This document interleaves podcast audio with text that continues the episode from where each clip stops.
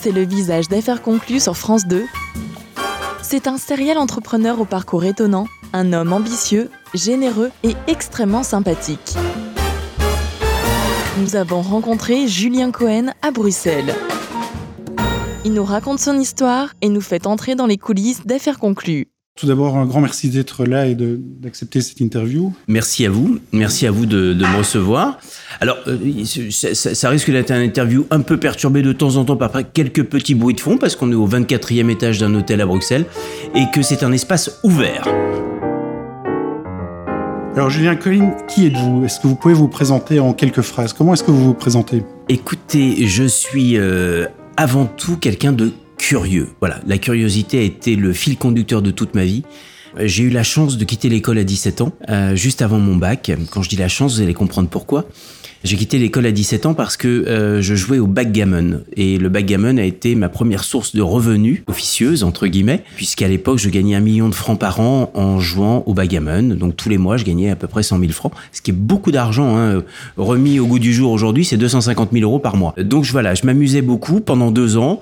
Et puis, euh, donc j'ai pas passé le bac. Hein. Et puis maman, euh, ma petite maman m'a dit, mais Julien, si tu t'arrêtes de jouer, qu'est-ce qui va se passer? Eh bien, j'ai dit, maman, bah, si je m'arrête de jouer, je m'arrête de gagner ma vie. Elle me dit, bah, écoute, trouve un métier où même si tu t'arrêtes de travailler, tu vas quand même continuer à gagner ta vie. Alors j'ai commencé à créer des boîtes. Une première boîte dans les encres photochromiques. C'est des encres qui n'apparaissent qu'au soleil, donc avec de jolis dessins. Euh, ça apparaissait au soleil et, dans les boîtes de nuit. Donc ça, ça a duré, euh, ça a duré 18 euh, mois. Ensuite, il y a eu l'armée, qui est pour moi une de mes plus belles écoles. J'ai adoré l'armée.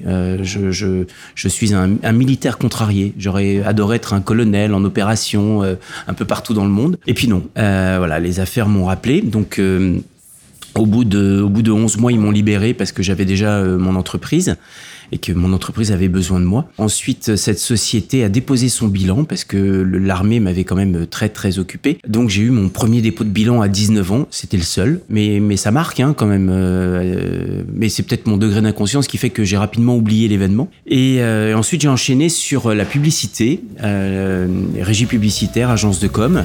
Ça a duré pas mal d'années. Alors, le, bruit que vous entendez, c'est les, petits verres euh, qui cliquent parce qu'on est euh, dans un endroit où euh, on sert des verres. Donc, moi, je trouve ça assez amusant et très sympathique. Donc, la société, on a créé une agence, une agence de com. On était la régie publicitaire de grands magazines français. Et puis, en parallèle de cette activité-là, qui a duré quand même pas mal d'années, on a créé une société de coursiers. Au départ, c'était pas une société, d'ailleurs, c'était juste deux coursiers en interne de cette agence de com. Et puis, petit à petit, nos amis nous ont demandé d'utiliser ce service. On s'est dit, bon, ben, pourquoi pas créer une société autour de ce service.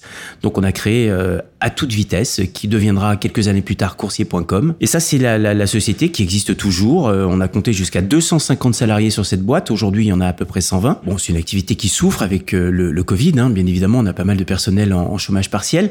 Mais pour autant, ça fait quasiment 30 ans, plus de 30 ans maintenant qu'elle existe. Ça, c'est une société dont vous vous occupez toujours aujourd'hui Ça, c'est une société dont je m'occupe et dont ma femme s'occupe aussi, puisque je ne suis que le résultat de ma femme. Hein. c'est la femme qui fait l'homme, hein, très souvent. Donc moi, ce sont mes femmes qui m'ont fait.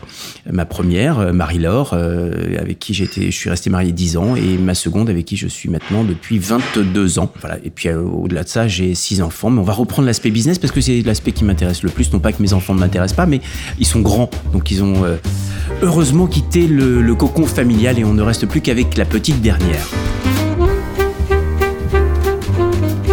Et ATV, par exemple, est rentré en bourse, si je ne me trompe Donc ATV, ATV va naître en 91. Et euh, de 91 à 96, on va s'occuper avec mon frère aîné, euh, Jean-Jacques. On a un an de... On est trois frères, on se suit d'un an. Jean-Jacques, Olivier, Julien, moi je suis au milieu. Euh, c'est pas la place la plus facile. Euh, mais on, on s'est bien défendu. Euh, donc voilà, avec Jean-Jacques, on, on, a créé ça en 91, en 80, 97. J'ai un copain qui vient me voir et qui me dit, euh, voilà, euh, je connais un mec assez sympa, euh, il a déjà déposé trois bilans, mais il a de bonnes idées. je dis, c'est quoi sa dernière idée? Il me dit, il veut créer un opérateur télécom pour concurrencer France Télécom.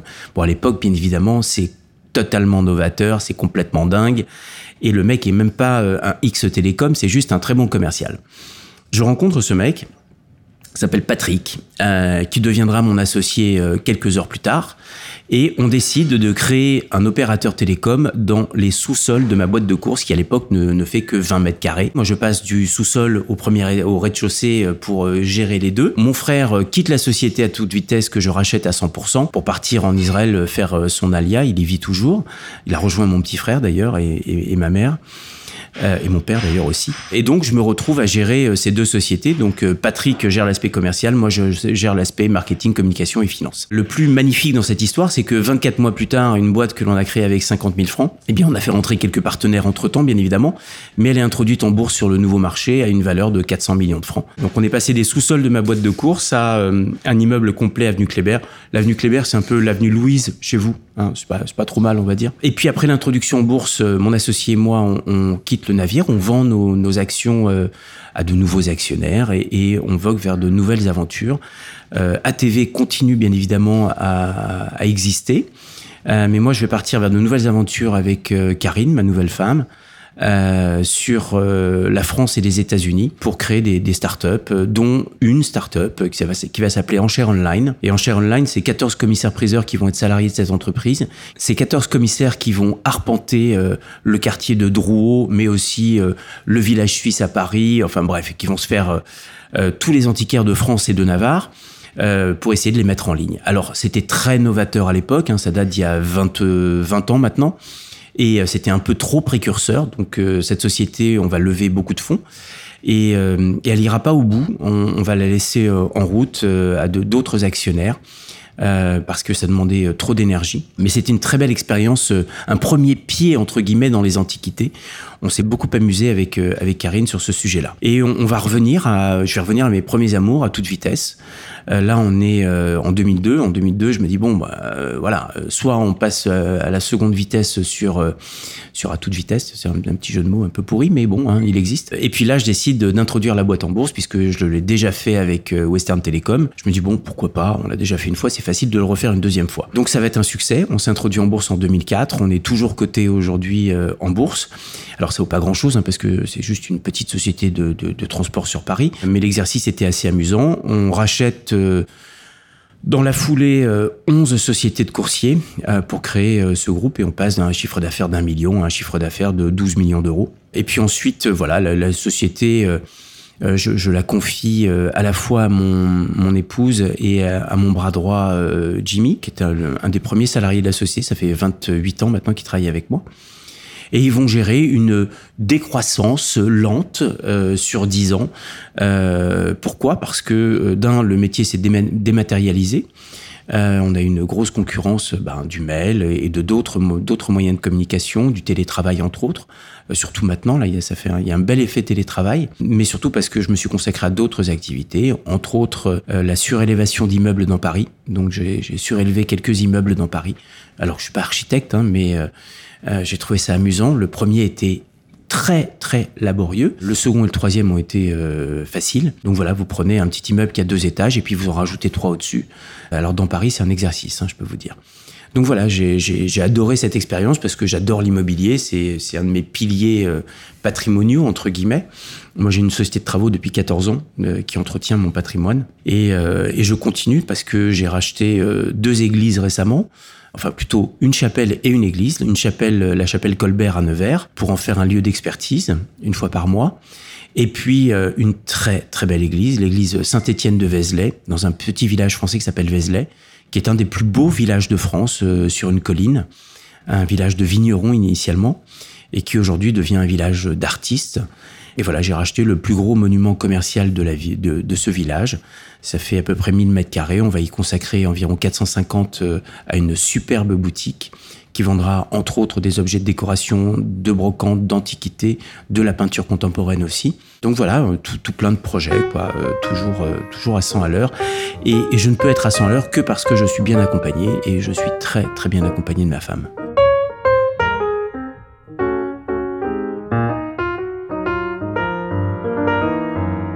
Alors, j'ai repris euh, tout ça dans un bouquin euh, l'année dernière. Il est sorti au mois de mai, je crois, de l'année dernière, mai-juin. C'est un exercice pour moi d'écrire un, bouquin. Euh, J'étais nul en orthographe. Euh, je, je, le suis toujours, hein, je vous rassure, parce que l'orthographe, et quand on est dyslexique de naissance, euh, je suis bon à l'oral, mais très mauvais à l'écrit. Et vous l'avez fait tout seul Et je l'ai fait tout seul, tout à fait. Alors, c'était euh, neuf mois d'accouchement, hein. mais c'était c'était bien. C'était euh, d'abord, ça m'a replongé euh, dans, dans, plein de souvenirs. Ensuite, il a fallu que je, je, pose tout plein de questions à ma maman, à mon papa, à mes frères, à quelques amis. il m'en reste pas beaucoup. je, rigole en disant ça parce que quand euh, vous vous autosuffisez à être avec votre femme, vous n'avez plus besoin de personne. Et, et je m'en suis aperçu au fil des années. Et moi, j'ai plein de copains qui dînent avec euh, euh, tout le temps avec trois quatre couples, euh, mais je leur pose la question mais pourquoi vous dînez avec trois quatre couples systématiquement? Je dis ben parce que euh, quand on est tout seul au restaurant l'un et l'autre, euh, c'est compliqué. Bah, je dis moi c'est compliqué d'être avec trois quatre couples parce que je ne discute qu'avec ma femme et qu'on a tellement de choses à se dire que c'est compliqué de parler de ça à côté d'autres personnes. Bon, ça c'est une petite aparté sur le couple. Et donc je, je me mets à écrire ce livre qui retrace mon enfance à compter de mes 8 ans. Euh, et 8 ans, il y a eu un, un, événement marquant qui a conditionné toute ma vie de travail. Quand je dis travail, c'est plutôt passion parce que le, le travail, c'est ma passion. Euh, et à 8 ans, euh, on est en 1976, à 10 ans, pardon. En 1976, il y a la première grosse canicule française. Et mes parents habitaient euh, une, une, maison de campagne euh, à côté de leur usine. C'était de gros industriels. Et, et moi, avec mes yeux d'enfant, je regardais cette maison comme un château. Mais quand j'y suis retourné 20 ans plus tard, c'était juste une masure. Mais le regard des enfants est toujours euh, spectaculaire. Il faut jamais retourner en arrière. Ça m'apprendra d'ailleurs à l'avoir fait. Et, mais cette, cette maison avait une grille de 30 mètres de long avec des barreaux creux.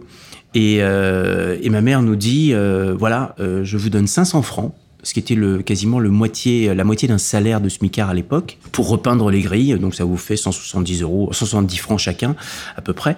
Et je dis, ok, on y va. Bon, il faisait chaud, il fallait décaper, mettre de l'antirouille orange et ensuite deux couches de peinture blanche. Aujourd'hui, on peut peindre directement avec une peinture blanche anti-rouille et ça on économise trois couches en une seule fois. Mais à l'époque, c'était pas le cas. Donc euh, on commence le premier jour et au bout de la première journée, mes frères arrêtent. Ils disent Julien, nous, on n'en peut plus, on préfère aller à la piscine. La piscine était juste derrière, à 10 mètres. Donc j'entendais mes frères plonger et moi je peignais. Ça a duré 45 jours euh, sous le soleil. J'ai fini la grille. Et ma mère est venue me donner euh, le, le, billet de 500 francs euh, et mon père en a rajouté un autre parce que j'étais tout seul. Donc euh, ils avaient les moyens de le faire et ils m'ont encouragé. Et avec ça, je me suis acheté mon premier appareil photo parce que j'étais dingue de photos très tôt et ça me suit toujours. Aujourd'hui, j'ai tout plein d'appareils photo et je suis toujours à prendre tout plein de photos. Alors c'est encore plus facile aujourd'hui avec les smartphones, mais euh, mais voilà, c'était une bonne leçon. Et euh, quand vous commencez quelque chose, il faut toujours la finir. Voilà, ça c'est euh, mon ma baseline pour de, de toute ma life. Euh, je ne je finis toujours tout ce que je commence, même si euh, quelquefois c'est au prix de gros gros sacrifices.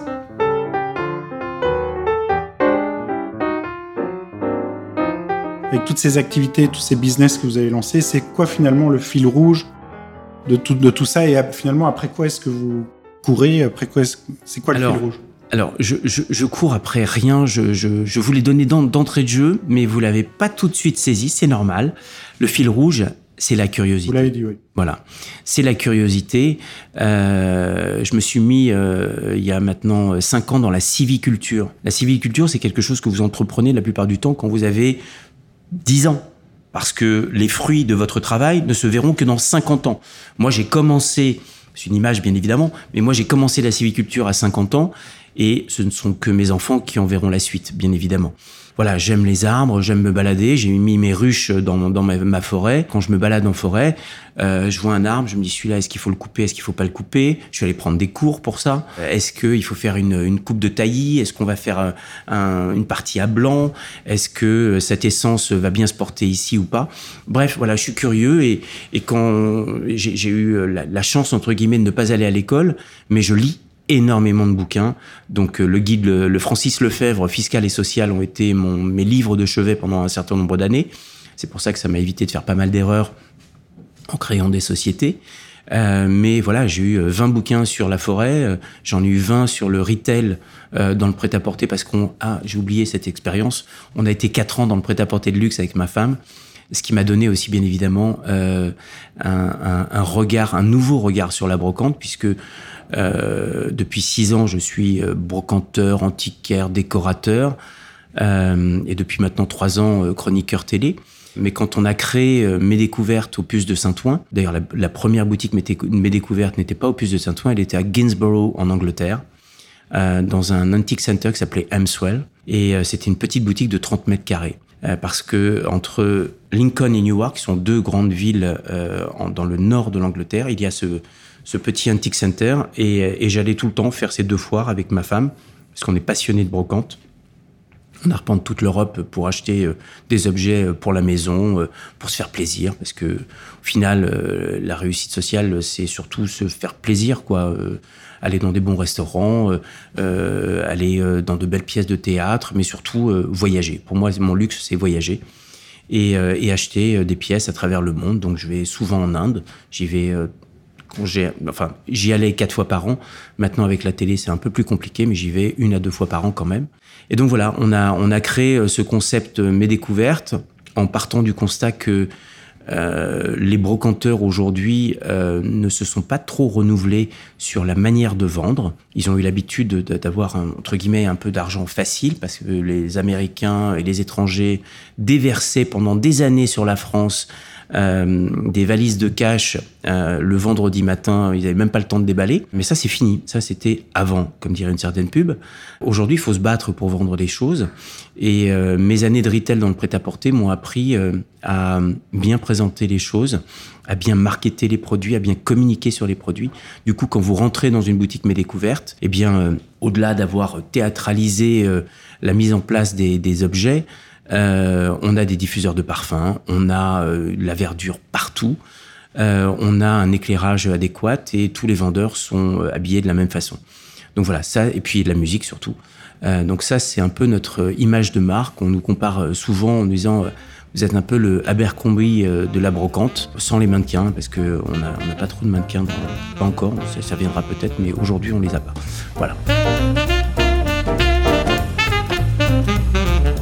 Et alors votre métier aujourd'hui, vous le définissez comment? Vous êtes euh, euh, brocanteur, vous êtes antiquaire, vous êtes... Euh, je suis, je suis un entrepreneur multirécidiviste, passionné par la brocante et la grande déco, ce que j'appelle la grande déco. Voilà, c'est comme ça qu'on me qualifie la plupart du temps. C'est drôle que vous parliez d'Abercrombie, parce que moi j'avais pensé à un moment, est-ce que vous, vous envisagez de faire des, des franchises? Euh, oui, oui, la franchise est un, est un des sujets de réflexion aujourd'hui. On est souvent sollicité euh, parce que quand on rentre dans nos boutiques, on fait vraiment waouh. Euh, euh, c'est assez flagrant. Et, euh, et, donc voilà, on a et puis l'engouement de cette émission de télé crée aussi des vocations. On en voit beaucoup, euh, de, on, voit, on voit beaucoup de personnes se présenter à nous et nous demander mais bon, allez, comment on fait pour être le brocanteur idéal de demain, le 2.0 de la brocante? Euh, Donc voilà, on donne quelques conseils aujourd'hui, ils sont gratuits. Demain, ça sera sous forme de franchise. Et donc, parce que j'allais dire, du coup, vous allez peut-être devenir le, non pas le Abercrombie, mais le Stéphane Plaza de, de la brocante on, on, dit souvent de moi que je suis le Stéphane Plaza de la brocante parce que d'abord, euh, je suis un personnage euh, télé depuis trois ans. Un peu plus, non? Parce qu'il y avait Storage Wars dans lequel Alors, vous avez vu. Il y a eu l'expérience Storage War. Euh, avant, j'avais fait d'autres télés. J'avais fait Canal euh, Capital, pardon, sur M6. Je l'ai fait trois fois, mais donc deux fois en tant que trader, de 10 traders, je faisais de la bourse. Mais l'expérience Storage War était assez sympathique. Bon, c'était une, une pâle copie de ce qui se faisait aux États-Unis, ouais. avec peu de moyens. On a quand même réussi à sortir une dizaine d'épisodes. Et le plus amusant, c'est que ces épisodes ont plus de succès aujourd'hui parce qu'il y a énormément de rediffs de ces épisodes aujourd'hui euh, qu'à l'époque euh, parce qu'on est bien évidemment beaucoup plus populaire euh, Alexandre Alexandra et moi pardon et alors pourquoi cette médiatisation finalement? Comment est-ce qu'elle est arrivée? Et Alors, euh, ça fait partie d'une stratégie. C'est? Cette médiatisation, euh, tout au moins sur sur affaires conclues, euh, elle est le fruit d'un accident. Affaires conclues est déjà une émission qui est un accident du PAF français. Euh, à la base, on nous avait sollicité pour une vingtaine d'épisodes. Euh, c'est un format qui vient de l'étranger, je crois. Alors c'est un, c'est un format qui vient d'Allemagne. Quand on a commencé à travailler sur Affaires conclues, ça faisait déjà 6 ou 7 ans que ça existait en Allemagne. Ça remportait un fort succès. Mais quand vous voyez le format allemand et le format français, vous avez l'impression que c'est deux émissions radicalement différentes. Hein. D'accord. Il y en a une, euh, vous avez l'impression d'être dans un hôpital euh, en, en EHPAD. Et puis l'autre où ça vit, ça, c'est latin. bref, vous avez compris lequel je représente aujourd'hui. Mais pour autant, à l'époque, le pilote s'est tourné avec euh, Stéphane Bern. Et Stéphane Bern n'a pas donné suite pour euh, l'émission finale. Euh, il est possible qu'il le regrette aujourd'hui, hein, on ne sait pas. J'aime beaucoup Stéphane. Et puis donc Sophie, Sophie est venue sur ce programme. Et puis rapidement, au bout de d'un mois, on a commencé à voir les audiences frémir. il faut savoir que c'était une case horaire où normalement il y a 300 000 téléspectateurs. On est monté jusqu'à 2 400 000. Euh, aujourd'hui, aujourd'hui, on fait 22% de part d'audience en moyenne. C'est le plus gros succès de France 2 sur les 30 dernières années euh, dans cette plage horaire. Euh, pas que d'ailleurs, parce que quand on voit que certaines émissions sur euh, Hanouna, par exemple, fait 700 000 à 20 heures.